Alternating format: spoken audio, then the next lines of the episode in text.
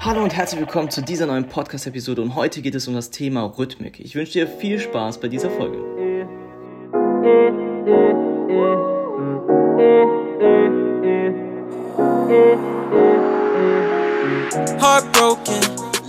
Alright, lass uns direkt starten in die heutige Folge und ähm, ja, ich möchte gerne mit einer Meinung eines ganz, ganz berühmten Pianisten in die Folge starten.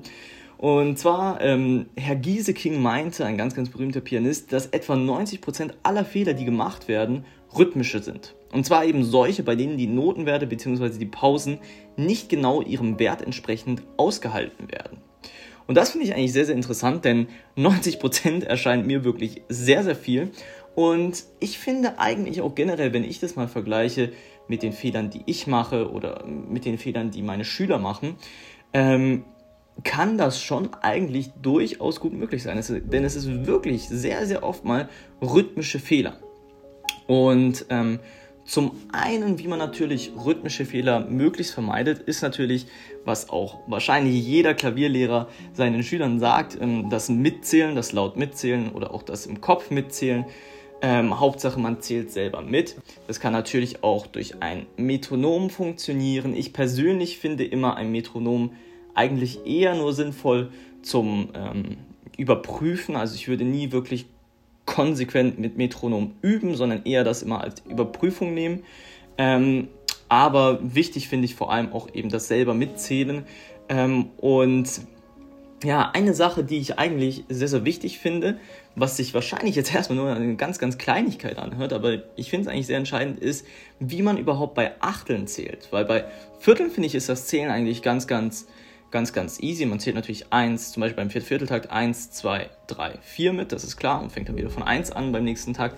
Ähm, wenn aber dann Achtel vorkommen, dann ähm, finde ich es persönlich viel, viel besser, 1 und 2 und 3 und 4 und zu zählen.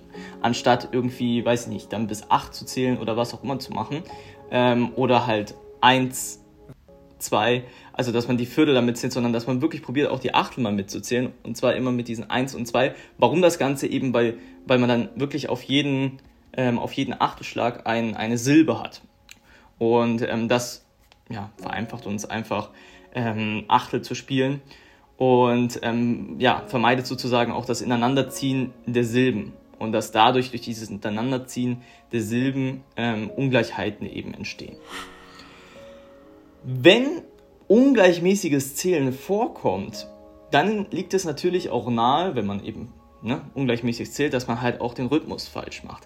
Das Interessante ist, dass das ungleichmäßige Zählen häufig daher kommt, dass der Schüler oder man selber einzelne Stellen technisch noch nicht beherrscht.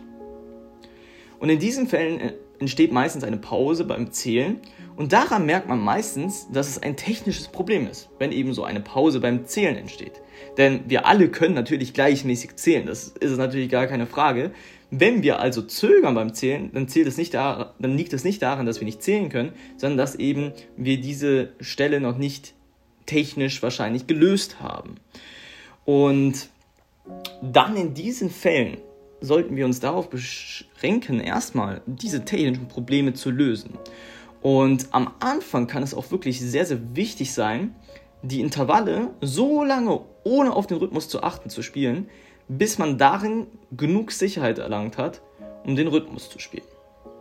Also, falls ihr bei euch bemerkt, dass irgendwo beim Zählen ihr ähm, Pausen macht, wo natürlich eigentlich gar keine sein sollen. Also irgendwie, wenn ihr dann zählt 1 und 2 und und zum Beispiel dort wird jetzt eine Pause sein und dann erst 3 und 4 und dann wisst ihr, okay, ich habe wahrscheinlich noch ein technisches Problem mit dem Notenmaterial zu lösen und ähm, ja, dann kann es erstmal zum Beispiel interessant sein oder gut sein, die Intervalle eben ohne Rhythmus zu spielen, bis das Sicherheit erlangt und dann den Rhythmus dazu zu nehmen und dann probieren wieder mitzuzählen. So, ich hoffe, diese Folge hat euch weitergeholfen. Und ja, falls ihr mal Interesse habt, äh, Unterricht bei mir zu nehmen, könnt ihr euch gerne melden bei mir, entweder per Mail oder ihr könnt mir auch gerne mal per Instagram schreiben. Und ja, ansonsten wünsche ich euch eine wunderschöne Woche und ja, hoffentlich bis zur nächsten Podcast-Episode. Bis dahin, Peace.